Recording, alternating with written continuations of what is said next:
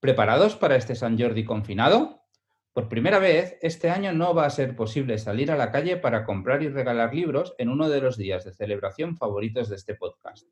Pero pensamos que eso no es motivo para dejar de recomendar libros, ni siquiera para dejar de regalarlos, aunque desde aquí vamos a defender cierta contención.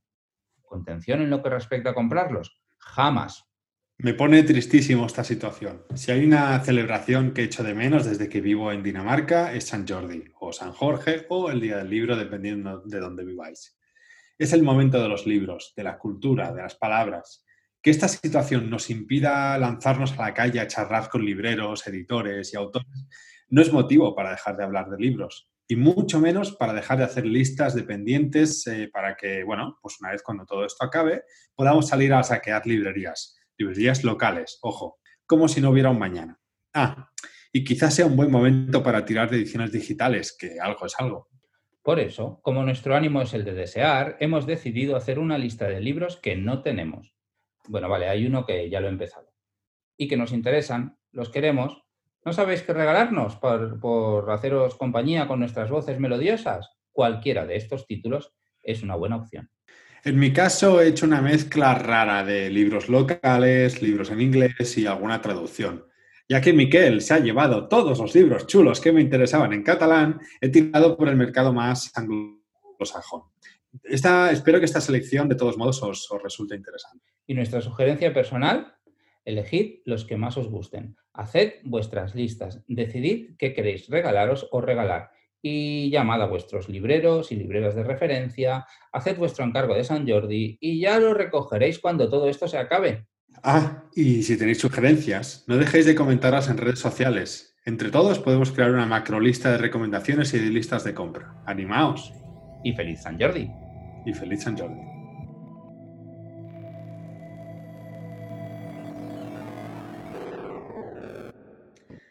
Empezaré yo con, un, eh, con, la primera recomendación de la lista y es un libro eh, escrito en, español, se llama No hay lobos en Tesacova, de Mónica Corteta Santo. Es un libro que publica la editorial Transbordador, que es una de las editoriales eh, independientes de género que más me interesan en el panorama.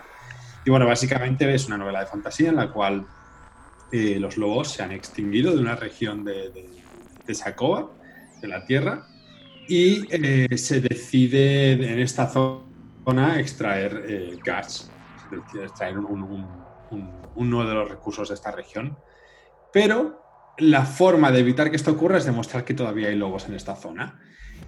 Entonces, eh, no explico más, pero básicamente nuestra protagonista, que es una fotógrafa, debe demostrar que existen todavía lobos en esta zona para evitar este posible, esta posible catástrofe natural sí que tendríamos una especie de novela de, ciencia ficción. Y esto lo digo sin haberlo leído, evidentemente. Ciencia ficción, o sea, esto es más o menos lo que yo espero de este libro. Ciencia ficción ecologista, más un poquito rollito de Dune, eh, ciencia ficción más, más humanitaria y ciencia ficción de esa típica de, de Cyberpunk en el sentido de eh, el pueblo contra el sistema, ¿no? La fotógrafa contra las grandes empresas, contra el capitalismo. A mí me lo has vendido, me lo has vendido. ¿Quién edita?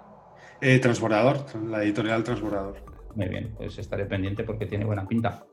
Muy bien, mi primer título es un título que eh, este no hace falta que me lo regaléis porque es el único que tengo a medio leer, ¿de acuerdo? Es Supernovas, una historia feminista de la ciencia ficción audiovisual y es un libro que publica Errata Naturae, eh, escrito por Diego Salgado y por Elisa McCausland. Es muy interesante, el título dice de lo que podéis esperar, es un ensayo, es un ensayo bastante profundo, bastante denso, pero muy, muy, muy bien escrito y muy legible, que la verdad te da unas ganas de leer y ver, leer libros y ver películas antiguas de ficción para analizarlas un poco o verlas desde el prisma feminista del libro, que es muy, muy interesante. A cualquiera que le interese la ciencia ficción de todos los tiempos, en formato película, aunque el libro va más allá, ya digo, una recomendación imprescindible. Sí, yo este es de los pocos que he leído de la lista, de, tu lista quiero decir, eh, y es súper recomendable, o sea, compra segura. El siguiente que yo voy a comentar es un título en inglés, es The Hidden Girl de Ken Liu, es la nueva antología de relatos de Ken Liu después de El Zoo de Papel. Em, y es una antología de relatos de ciencia ficción en el estilo de que Liu, con mucho drama, con mucha, mucha humanidad, mucho existencialismo, pero al mismo tiempo con muchísima especulación, con, muchos textos experimentales y con mucho sentido, no sé cómo decirlo, mucho sentido literario ¿no? del género. Es un, es un must y estoy muy seguro, no, sé si se ha confirmado no, pero estoy muy seguro que este título se traducirá y se publicará traducido por, por Runas. Estoy segurísimo, vamos. Sí, este no me lo voy a perder. ¿eh? yo soy muy mal lector de relatos en el sentido de que me cuesta mucho leerlos en el momento que van saliendo en revistas digitales o en revistas, pero cuando salen así recopilados sí que me gustan y el The Paper Menagerie de Liu lo disfruté de principio a fin. Es un libro que he leído, he disfrutado, he regalado, siempre ha funcionado y que, y que vamos, no, no, me voy a perder este sin ningún tipo de duda. Además que Ken Liu, siempre lo decíamos con el otro libro, que tiene tantos relatos que el hecho de hacer una selección solo puede salir bien, ¿no? porque dejan muchos fuera. Muy bien. Muy bien, muy bien, muy buena recomendación. Tengo que decir que a lo largo de la lista saldrá el otro libro de relatos de autor que me interesa de ciencia ficción, ya, ya aparece. Vale, yo voy a recomendar uno que, mm, sale, si no ha salido ya, que no estoy seguro, sale casi inmediatamente ahora, publicado en catalán por Rajberg, pero seguro que hay ediciones en, castellano también que podéis encontrar. ¿eh? Eh, se trata de Un mag de Terramar, un mago de Terramar, de Úrsula Caleguín. Ursula K. es una de mis escritoras de género favoritas, eh, porque creo que es muy buena, pero además también por razones sentimentales de mi formación como lector. La empecé a leer en el instituto y no he dejado de hacerlo desde entonces. Y quizás el libro que más me he leído es El Mag de Terramar y la tetralogía entera, aunque hay más libros, ¿eh? pero yo los que a mí me, digamos, me, me, me, llenan, digamos, los que para mí son especiales son los cuatro primeros. ¿no? Y aquí Rachberg los va a ir publicando todos con una nueva traducción los que seguís el podcast y me conocéis un poco sabéis que soy poco amigo de las traducciones, pero la traducción anterior del Mac de Terramar a mí me fascinaba, una de Madeleine Casas, y que salga una nueva por Blanca Busquets me llena de curiosidad. Además es una traductora que me gusta y que es de, aquellos que, total, en inglés lo he leído tantas veces que me va a gustar la traducción y la edición que haga Blanca Busquets. Yo lo recomiendo, bueno, a, cualquiera, es un libro que a mí me flipa. Sí, aprovecho para mencionar que, bueno, en mi caso yo soy suscriptor de Ratchver en, una aplicación que se llama Laixeta, que sería como un Patreon, pero quizá para, empresas o culturales en, catalán. Y básicamente tengo, se podría decir que tengo un Mac de Terramar precomprado. Tengo una edición en inglés, tengo una edición en español, pero es como que esto es un libro eh, excelente, además que fue muy importante en mi adolescencia y tengo mucha curiosidad de leerlo en catalán, no me lo he leído nunca en catalán, así que va a ser mi, primera vez. Eso, tengo mucha curiosidad. Mi siguiente libro es eh, A Pale Light in Black, de K.B. Wagers. K.B. Wagers es una autora de ciencia ficción que he descubierto hace poco, pero ya tengo cuatro libros suyos comprados en, en, físico y últimamente soy muy selectivo para los libros en físico. Eh, que recuerda mucho a bueno, ciencia ficción espacial de aventuras, con muchísimo sentido del ritmo, con mucha acción, muy, muy palomitero. Y la verdad es que últimamente me apetece bastante esto. A in, in the Black, muy rápido, básicamente va sobre una tripulación de una nave que, entre otras cosas, eh, bueno, son como una especie de, como una guardia costera, pero en el espacio. Y también participan en una especie de carrera, un, bueno, que se reúnen varias naves de este tipo, hacen una carrera y ganan. En este caso pierden y entre su rayada y su entreno para participar en la del siguiente año y, ganar, les eh, encomiendan ir a buscar una nave que se ha perdido en, el espacio, en, medio de la negrura. Y bueno, no, no, cuento mucho más, pero básicamente tienen que ir en su búsqueda, lo que implica aventuras, viajes espaciales, tiritos, piu piu, amenaza de la humanidad, amenaza a todo el universo, villanos y cosas chulas. Muy bien, a mí quizá este me llama un poquito menos comparado con los otros que hay en la lista, pero seguro que es entretenido y vamos, no cabe duda que si cae en mis manos debe ser de los que enganchan a fuerza de puro argumento y de, eso, y de palomitero que de vez en cuando también hace falta, ¿no? Hay algún otro por aquí que va en esta línea. Muy bien. Vale, yo el, el siguiente que he incluido en la lista es Metalurgia de Víctor Nubla. Este libro también ha, ha salido en catalán publicado por Malas Herbas. Eh, de Víctor Nubla había leído El regal de Gliese y me gustó mucho, que es un libro que está en castellano y en catalán. Y además quería incluirle en la lista porque recientemente, durante eh, el confinamiento, pues ha, saltado la noticia de que el señor Nubla había muerto, ¿no? había fallecido. Entonces me parece un buen momento para hacerle este homenaje. Eh, hace humor, hace en este libro concretamente del cual he intentado saber relativamente poco, lo comparaban con Terry Pratchett, con un componente un poquito más acusado de crítica social, con un humor muy, muy, muy, muy ácido, muy irónico, toque bordeando el absurdo. Ya digo, yo con el regalo de Gliese me lo pasé fenomenal. Aquel era más cercano a la ciencia ficción y este entiendo que es más cercano a la, a la fantasía. Salen dragones, es San Jordi, está en catalán, es como perfecto. Este libro tiene que estar en cualquier lista que se haga desde aquí. no sé, tengo mucho, es un libro cortito además y tengo muchas expectativas y curiosidad por leerlo. Sí, yo este no lo tenía nada, nada controlado y me apetece mucho porque el libro, el otro libro de Nubla que comentabas me, me, gustó muchísimo, muchísimo. Y si no me equivoco, tuvimos la oportunidad de entrevistar a Nubla para el blog Fantastic. Ahora a lo mejor estoy eh, divagando, pero bueno, en cualquier caso es una, una pérdida bastante triste que, que, nos pilló un poco de sopetón. Bueno, voy a pasar a otro libro eh, después de esta agridulce recomendación de Miquel, que es eh, un libro que me interesa mucho, del cual sé muy poco, que se llama The Book of Collie, de M.R. Carey. M.R. Carey es el autor de, The Girl with All the Gifts, que en español se tradujo como Melanie, que era una novela de zombies muy interesante. Una traducción rara, pero bueno, eso no, importa. También se adaptó a película, la película también es bastante interesante, en la cual, bueno, los zombies eh, en The Girl with All the Gifts parecía que estaban como controlados por unas semillas, unas esporas y tal. Y The Book of Collie, por la portada y por la sinopsis, parece también que va de posapocalíptico, parece que va de un pelín de distopía, también está protagonizado por, un chaval o una chavala, no estoy muy seguro.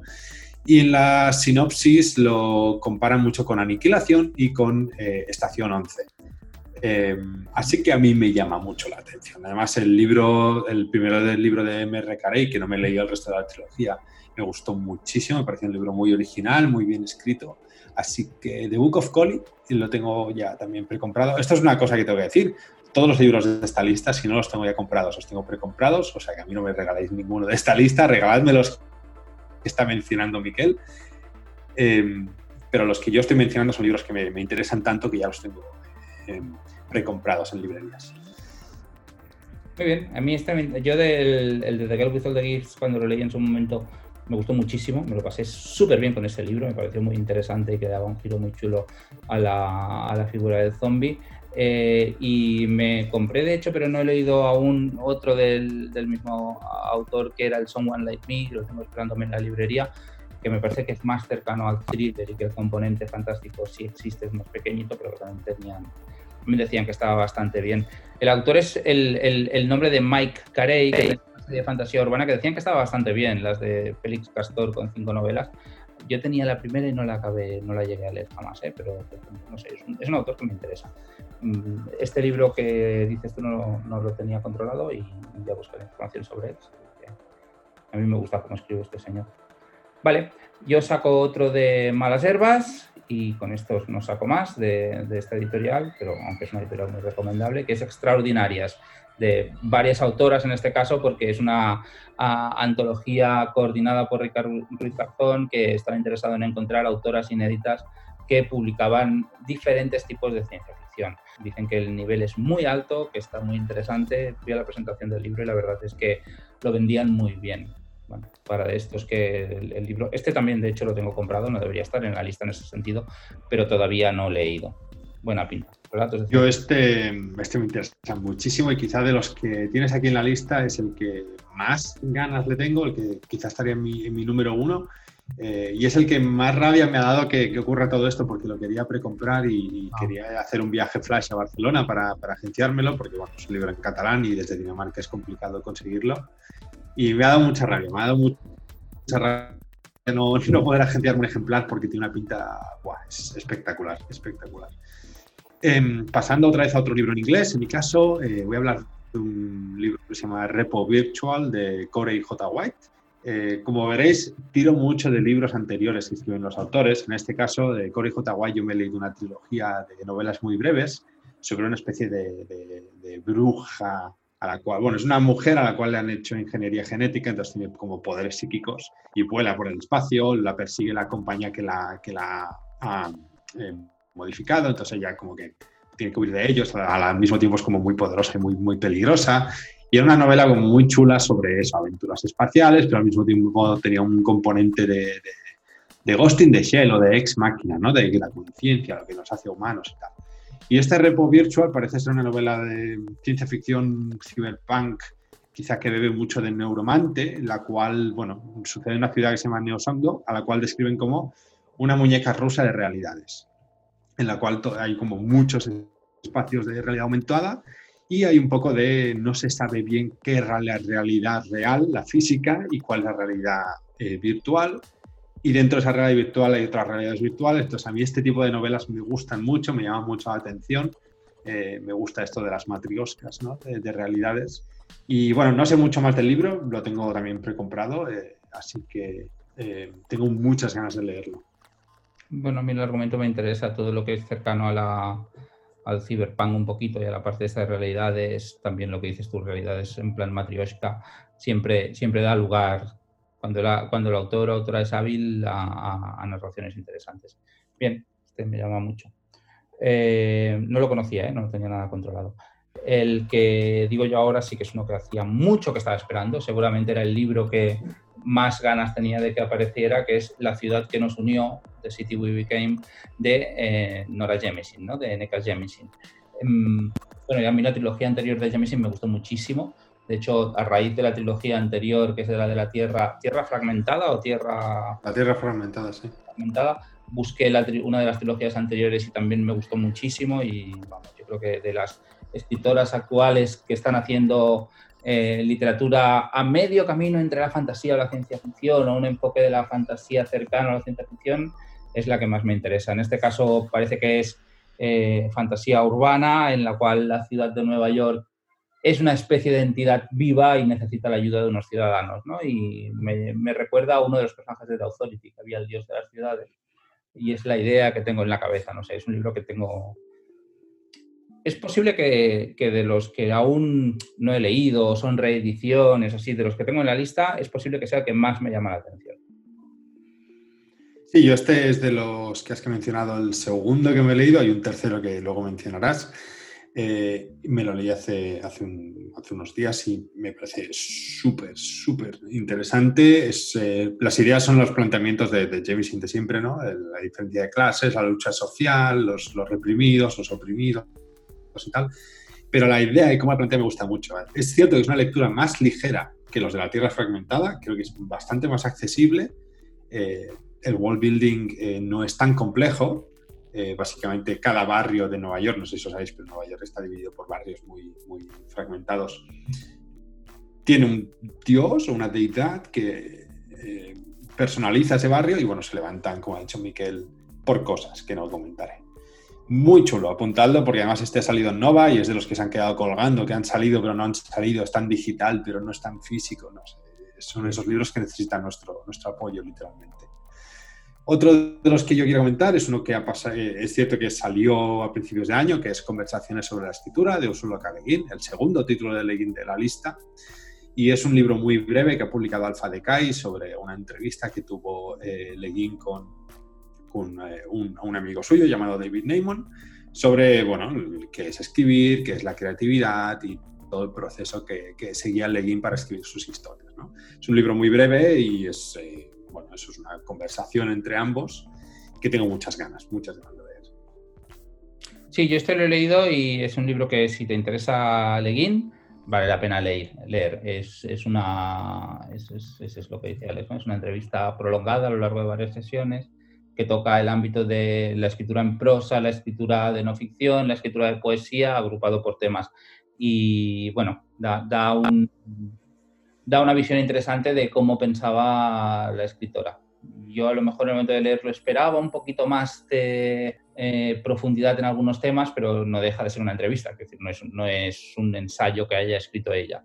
Eh, bien, recomendable, sí, sí, vale la pena y es además es un libro bonito para tener, en, para regalar ahora por estas fechas, me parece.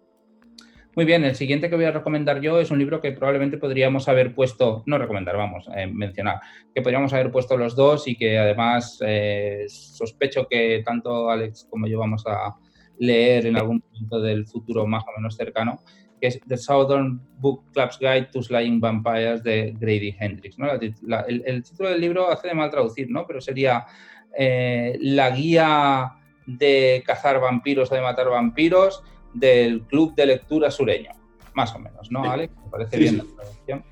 Eddie Hendrix, que es un escritor de terror con un punto de humor que yo le conozco por un ensayo que hacía como una historia del terror a través de sus portadas en los años 80, que era muy, muy, muy, muy chulo, además de un libro muy bonito. Y nuestro amigo Jesús Cañada recomendaba mucho este libro y es, antes lo hablábamos antes del podcast, que hay veces que apuntas los libros o casi te los compras inmediatamente según quien te los recomienda. Para mí este ha sido un poco, este, este es, otro de los que tengo muchas, muchas ganas de leer. Sí, no, tengo mucho más que añadir, lo, lo, tengo también precomprado y tengo muchas ganas de, de leérmelo. Ojalá acabe cayendo en, nuestro otro podcast, en el, Spoiler Club. Eh, yo voy a comentar otro, otro libro de terror. Eh, este es eh, Las doncellas de óxido, de, de Rust Maidens en inglés de Gwendolyn Kiste, que es un libro que ha publicado en la editorial Dilatandamente, que es una editorial de terror súper interesante, independiente, que publica títulos muy fuera de lo que viene a ser el trending de terror. bueno, es, una, es, una, es un libro que, conozco poquito, pero sé que ganó el Bram Stoker de, de 2019, lo cual es muchísimo y además ganó otros, otros premios, pero bueno, básicamente... Es cierto, a mí en general me cuesta ¿eh? hacer sinopsis de libros de terror, porque suelen ser muy más conceptuales y la, sinopsis per se suena, suena un poco sosa, pero bueno, digamos que está ambientado en un lugar donde hay ha habido una especie de despoblación industrial, donde hay muchísimas fábricas abandonadas a hasta el horizonte, por decirlo así, tanto como esa sensación. Me recuerda un poco, a, lo mejor cuando leí la sinopsis, me recordaba un poco a ese Glasgow de Extra Radio, ¿no? ese Glasgow que hubo contra la, industrialización de, Thatcher. Y bueno, em, pasan cosas raras y hay, las protagonistas viven esas cosas raras y hay como mutaciones y hay cosas raritas entre ellas. Y no quiero leer más porque a mí realmente me, la sinopsis en general no me afecta mucho la lectura y suelo lanzarme más por recomendaciones que por, que por sinopsis. Vale, me lo apunto, no tengo mucha cosa que decir eh, de este, no conocía la autora ni la editorial, yo de terror es una de las cosas que menos domino y de hecho por eso alguno de los títulos que he puesto aquí, eh, pues ya, veréis más adelante, forma parte, está incluido, vamos. Ah, dicho esto, el siguiente que he puesto yo en la lista es un libro de terror, de nuevo, que se llama Una cita con la Lady, de un autor, me parece que mexicano, que es eh, Mateo García Elizondo. ¿no? Es un libro que publica Anagrama yo lo pongo en la lista sobre todo lo que decía antes, por según quien lo recomienda. Este me lo recomendó el escritor Edmundo Paz Soldán, eh, está publicado en Anagrama y mm, en la conversación, me parece que era en Twitter en la que hablábamos del libro, decía algo de que recordaba a Pedro Páramo. Bien, para mí me lo has vendido ya con eso casi. O sea, si lo recuerda y no te hace arrancarte los ojos y, lo recuerda de manera digna, mm, es un libro que quiero leer. Me interesa, me interesa mucho, sin duda. Me parece que Alex también conocía el libro. Sí, sí, yo también tengo este libro apuntadísimo y cuando vi que lo tienes en tu lista dije, bien, bien, porque este libro tiene, tiene muy buena pinta, además, bueno, también estamos hablando de regalar libros y creo que es un libro que tiene una portada muy, muy sugerente, tiene una edición sugerente, yo creo que es un, buen libro a regalar incluso solo por la apariencia que tiene. Y creo que eso al fin y al cabo también es a tener en cuenta cuando estamos hablando de hacer listas para regalar o para autorregalar eh, libros. Mi siguiente libro es eh, Ciudad Nómada, Rebaño Miseria, este es otro de los libros que se han comido la, vamos a llamar, situación actual de pleno, porque salió en marzo, a principios de marzo, pero el libro no acabó de llegar a las librerías porque se paralizó todo. En cambio, el libro está, creo que está disponible en digital, en plataformas como Lectu. Pero bueno, básicamente es la, o sea, Pablo Loperena, que es, el, es un autor que estuvo en una antología de, de María Villarreal, eh, que se llamaba, de hecho, Ciudad Nova, Rebaño Miseria, eh, tenía un relato o novela corta que es básicamente esta, pero esta es la ampliación de esa novela corta. Es como que ha ampliado el universo y la historia para, hacer un libro de, 300 páginas. Y a mí esa novela corta me gustó mucho, era una novela corta así como muy distópica, con un toquecito cyberpunk. ciencia ficción muy de Paolo Bacigalupi y me gusta muchísimo, me interesa mucho este tema. Con, con Bacigalupi no me llevo especialmente bien, pero en cambio con esta novela corta me lo, me lo pasé bien y creo que está súper bien escrita.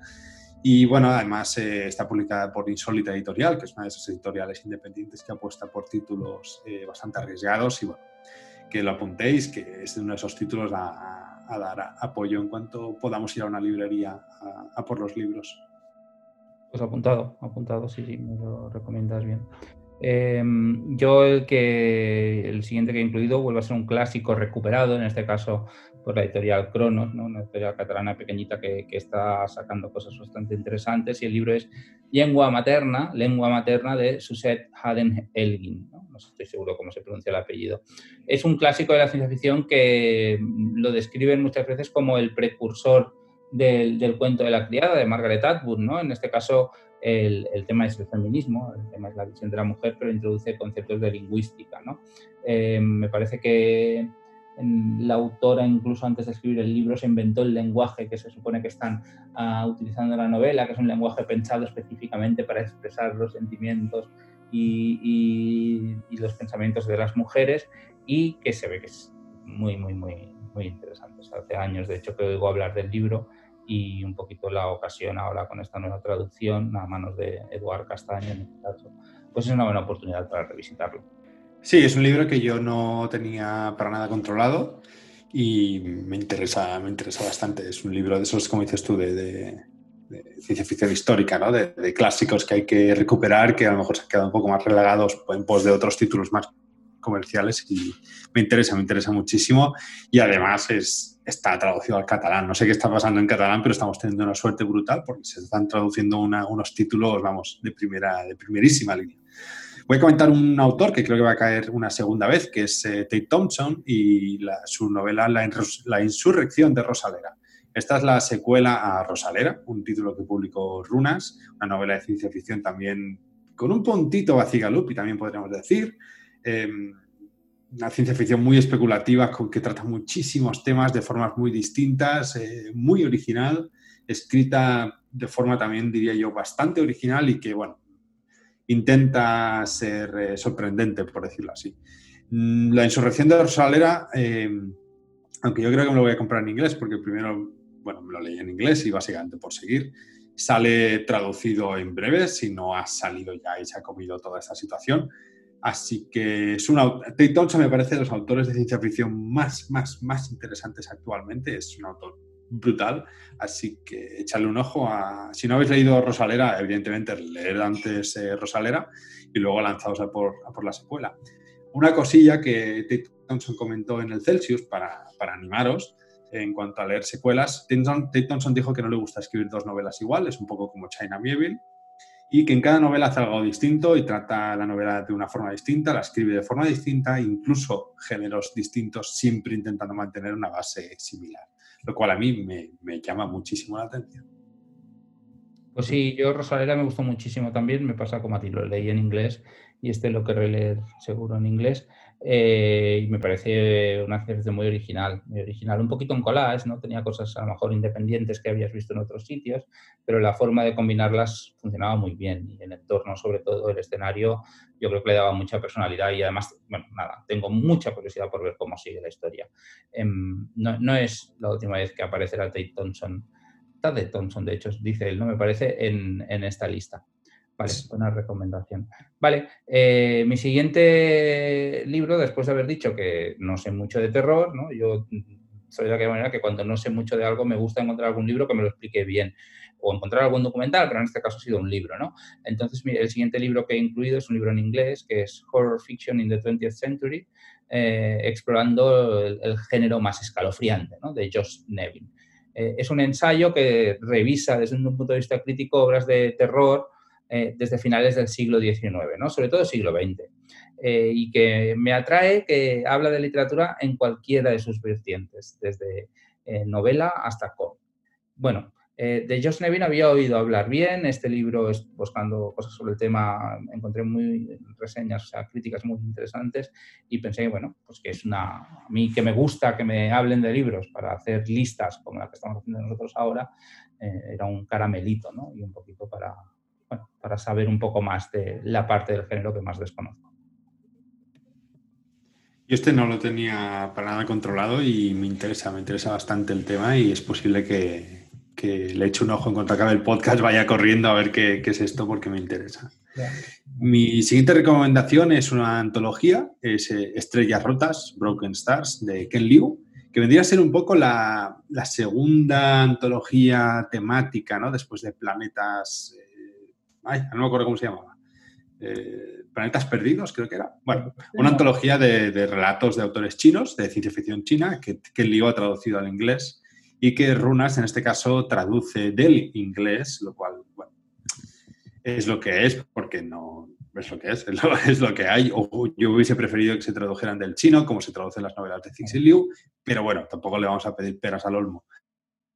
En cualquier caso, Estrellas Rotas es una antología súper interesante con, con, muchísimos relatos de los autores más punteros en, de ciencia ficción en China eh, para que un poco veamos que no todo es Cixin Liu, que hay, que hay más cosas y, básicamente yo perdí, o sea, creo que se llama Perdido, Planetas Perdidos la anterior, pero bueno, la anterior antología de Ken Liu sobre ciencia ficción china que publicó Runas me pareció de lo mejor que leí aquel año. Así que en cuanto salga Estrellas Rotas, que creo que es a finales de este mes, a principios del siguiente, eh, va a ser, vamos, cae segurísimo, segurísimo. Yo no, no leí eh, la antología anterior, pero sí que tengo curiosidad y la misma que tengo por este, vamos. Sobre todo porque a mí la, novela de... Eh, perdón que te corte, Miquel, es Planetas Invisibles, ya me, he acordado. Sobre todo porque a mí la novela de Fixing Liu me dejó un muy agridulce, no me gustó especialmente y de hecho no seguí con la trilogía, aunque me decían que mejoraba porque pensé, me da igual lo que me vayas a explicar. Pero claro, hay otros autores, entonces es una, seguramente esta antología es una buena manera de entrar a conocer, pues, otros escritores distintos o escritoras distintas. Sí, claro, además que no, no podemos decir, ah, la ciencia ficción china no me interesa porque no me interesa Cixin Liu. Al fin y al cabo es... Eh, hay muy pocos como de ciencia ficción japonesa. Hay una antología traducida que, bueno, tuve el placer de traducir yo, pero bueno, quiero decir, hay, poco más, no hay más. Entonces, eh, siempre que viene ciencia ficción asiática traducida al español, yo soy el primero que se deja los dineros eh, sin, dudar, vaya. Tiene buena pinta. Vale, el siguiente es no chino, pero de nombre chino y con conexiones eh, también, ¿no? Que es Chiang con su exhalación. Exhalación es una antología. Ted Chiang se caracteriza mm, sobre todo por, escribir poco, ¿no? Pero por escribir muy bien. El, estoy intentando, ahora ni que me maten, me acuerdo de cómo se llamaba la antología anterior. Eh, si me echas un cable, Alex, Sí, ¿no era algo de tu vida? Espera, ahora lo, voy a buscar. La historia, de tu vida, que lo publicó Alamut. Exacto, que hay una de las historias, de hecho, que da lugar luego a la película esta de ficción de La Llegada, ¿no? Ah, bueno, a mí la antología anterior me parece fenomenal, me parece fenomenal. ¿eh? Yo quizá me gusta más la de Ken Liu, aunque mm, al principio esa fue mi primera impresión, pero a base de repetir la de la historia de tu vida, que sí que la he leído un par de veces, quizá ahora me quedo con esa. Tengo mucha curiosidad por, por saber eh, por leer esta. Sé que hay relatos que ya estaban publicados, lo cual mm, pues, seguramente yo no los había leído y bien, tengo ganas de leerla. Eh, la novela está, o sea, la novela, la recopilación está en inglés, pero también eh, ha aparecido. Si no ha aparecido publicada ya, debe estar a punto de aparecer traducida al castellano por la editorial Sexto Piso y Maimes también la sacará en catalán, si es que no la ha sacado ya, porque con la coña esta del coronavirus, pues todo se ha desmontado un poquito. Eh, tengo entendido que ambas salen eh, en mayo o junio, pero bueno, todavía no han salido, por suerte no se han comido la, crisis, pero bueno, es, esos libros que, hay que apoyar extra, ¿no? que hay que darles apoyo extra, que no hay que pensárselo mucho si lo vemos en la librería. Yo de, de Chiang eh, solamente mencionar que muchísimos relatos de esa antología y la novela corta que hay dentro de la antología está nominado, bueno, ha recibido muchísimas nominaciones en los, tanto en los Nebula como en los Hugo Así que va a ser una antología que va a dar muchísimo de qué hablar y yo tengo unas ganas eh, tremendas, ¿no? Tremendas. Era uno de los librazos de ciencia ficción, Sí, sí, sí, sí, totalmente. Eh, además, hacía mucho que, que te echan público en anterior de antología y que no publica nada, o sea que es como incluso un evento. Eh, mi siguiente recomendación es eh, otro clásico recuperado, un poco en la línea que, comentaba Miquel con lengua materna. Este es El hombre hembra, de Joanna Rus. Es un libro que, aunque es muy difícil de encontrar, hubo una traducción, creo que en los años 80. En eh, Ultramar, si no me equivoco. Y bueno, básicamente es una de las grandes novelas de ciencia ficción de los años 70, es un libro que se publicó en el año 75 y que Nova recupera, no sé si con una nueva traducción o no, no creo que no se ha dado este dato, pero espero que sí, simplemente por actualizar el lenguaje. Eh, básicamente, y resumiendo mucho, es una historia donde, bueno, cuatro mujeres en distintos momentos del tiempo y de distintos mundos, hay una que vive en una en una versión de una realidad paralela a los años 70, donde hay más feminismo, otra que viene de un, Estados Unidos donde no hubo la Gran Depresión, eh, hay una que viene de, un, planeta donde no hay hombres, solo hay mujeres. Bueno, estas cuatro mujeres se juntan por cosas que no voy a comentar.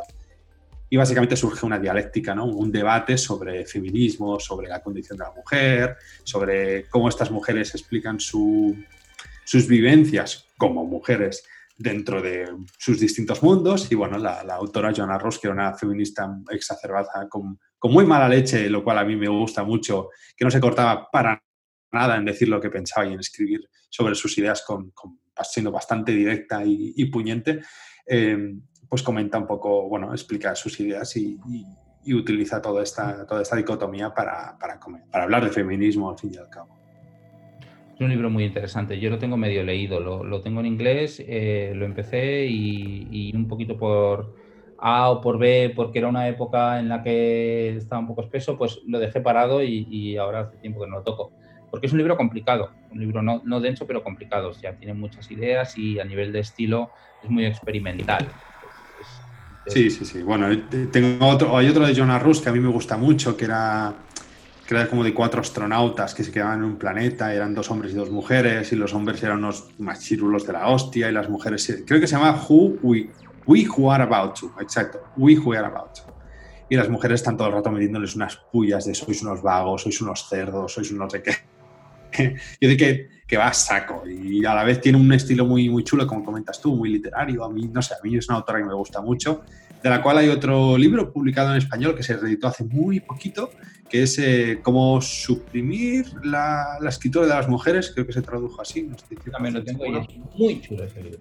Cómo acabar con la escritura de las mujeres, de Dos Bigotes, la editorial Dos Bigotes, el cual os recomiendo muchísimo, muchísimo. Muy bien, sí, está muy bien. Bien, sí, o sea, es un libro que me sumo a la recomendación y al del hombre hembra, ¿eh? pero que no es una lectura ligera, una lectura para tomársela muy en serio. Vale, y yo mi última, mi última petición para San Jordi es un libro que, en el cual repetimos autor, repetimos Tate Thompson, no repetimos género, pero tenemos al traductor aquí, ¿no? que es Los asesinatos de la Molly Southbourne, los asesinatos de Molly Southbourne de Tate Thompson. ¿no? Está publicado en catalán por Maimés y es la primera parte de una, creo que, futura trilogía, me parece que de momento solo hay dos, que explican una especie de, no sé, no sé si es ciencia ficción o es fantasía, pero de una chica que cada vez que sangra se clona, ¿no? Y los clones la quieren matar. Eh, de esa premisa ah, tan original, ¿no? Que podría haber sido un desastre, eh, me parece que, que Thompson hace una historia que, pues, que tiene bastante trasfondo y que da mucho de eso. Eh, yo tengo muchas ganas de leer, simplemente yo no lo tengo todavía y además me hace ilusión acabar el podcast con, con un libro en el cual Alex ha participado. Sí, sí. Yo de este no voy a comentar mucho más porque, bueno, conflictos de intereses, pero bueno, evidentemente no os voy a decir que no lo compréis. apoyad, apoyad todo lo que sea MyMess. Vale, y con esto y un bizcocho. Hasta aquí el Neonostromo. No ha rimado mucho, lo siento, Miquel. Da igual, no, no pretendía que rimara. Vale, pues esperamos que os hayan interesado la lista de libros y que alguno os caiga para San Jordi y a nosotros también. you